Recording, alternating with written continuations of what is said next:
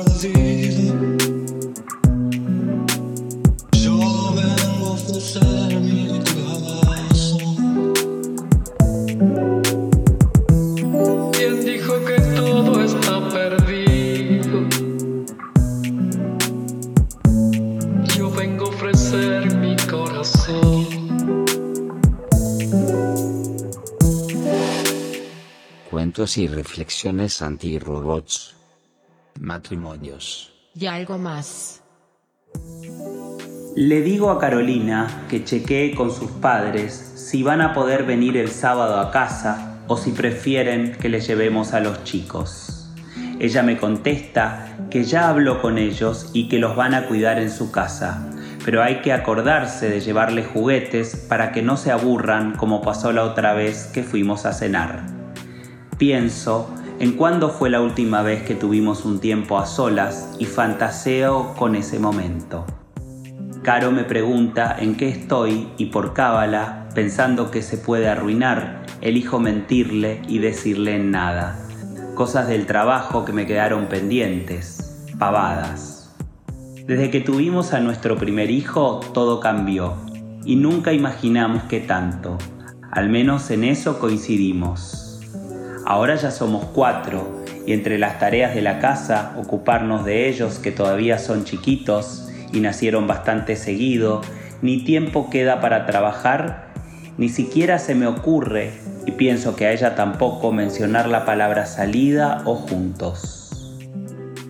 El tiempo libre, el poquito que sobra, es para descansar, o mejor dicho, para recuperar fuerzas hasta que el otro día suceda igual, prácticamente todas las veces. Por eso estoy tan ilusionado y Carolina, aunque se cuide de mostrarlo también, ella se hace la que no, pero varias veces balbuceamos entre dormidos la ilusión de tener un momento a solas. Ignacio y Sofía al escuchar la puerta corren a mi encuentro y no me dejan avanzar ni dejar las cosas. Es entendible. No me ven desde la mañana cuando los deje en la escuela. Va, ¿qué digo? ¿Escuela? Parece que quiero que crezcan, pero en realidad van al jardín todavía. Ignacio a sala de 5 y Sofía a salita verde, que nunca, aunque me dé un poco de vergüenza confesarlo, recuerdo si es para dos años o para tres. Porque mi hija tiene tres, obvio, tan tarado no soy, pero recuerdo en esas charlas de entre pasillo con algún padre que me decía que su hija acababa de cumplir dos. Por las dudas no le pregunto a Caro, a ver si suma una cosa más al largo repertorio que tiene para decirme que soy un mal padre. En fin, entro, muevo mis piernas como puedo con dos niños abrochados a mí y escucho de fondo una conversación. No me digas que no, mamá, me habían dicho que podían, sabes que nunca les pido nada. Se me hela la sangre. Siento que el corazón me deja de latir por un minuto. Me estoy por caer y con esa caída soltar la ilusión de tener un sábado a la noche para nosotros en pareja, tranquilos. Y justo en ese instante escucho lo que sigue. Sabes que con Ariel hacemos más de lo que podemos para llegar a fin de mes y apenas nos alcanza. Te pido esto porque si no, nos van a pedir que saquemos a los chicos del colegio. Ya debemos dos cuotas y el otro día me llamaron del colegio para decírmelo. Es por unos meses y a ustedes no les hace nada, se lo vamos a devolver con el aguinaldo.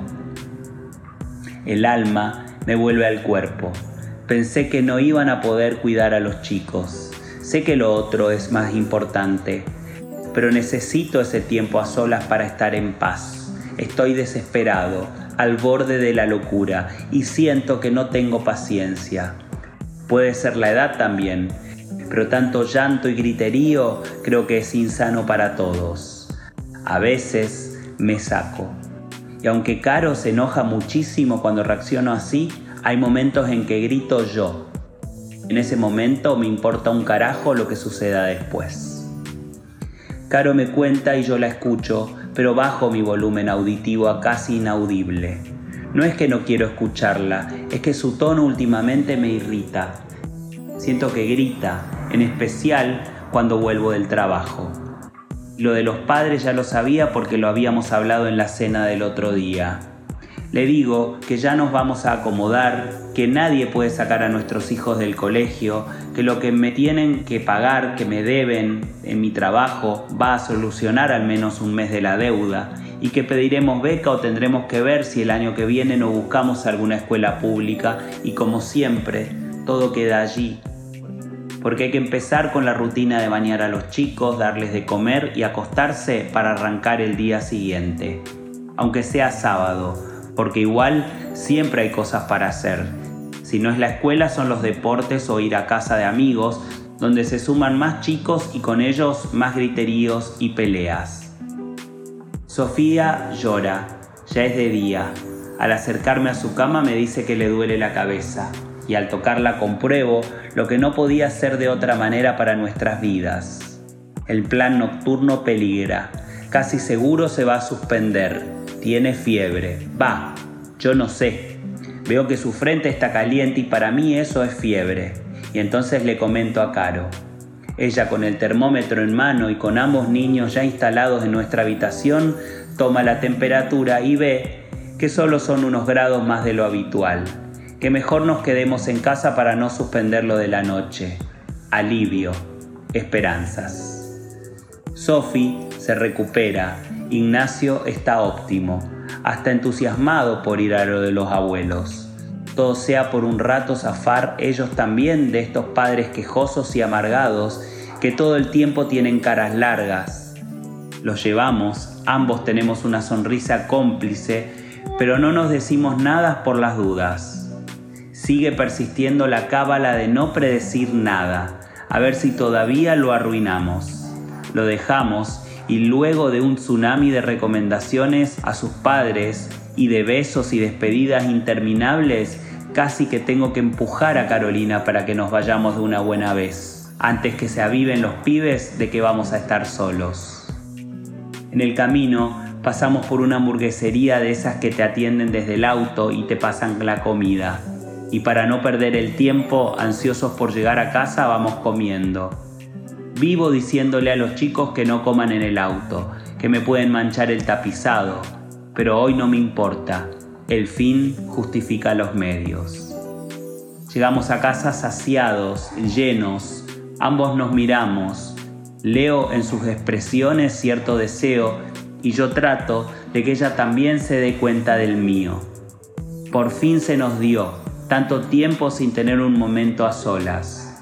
Le digo, dale, no perdamos tiempo, y después de tantos años nos entendemos. ¿Para qué tantos preámbulos? Ella me dice voy al baño y yo ansioso no puedo esperar más, y ese minuto que tarda se me hace eterno. Al volver me dice listo, ya estoy, y yo le pregunto, ¿en qué capítulo nos habíamos quedado?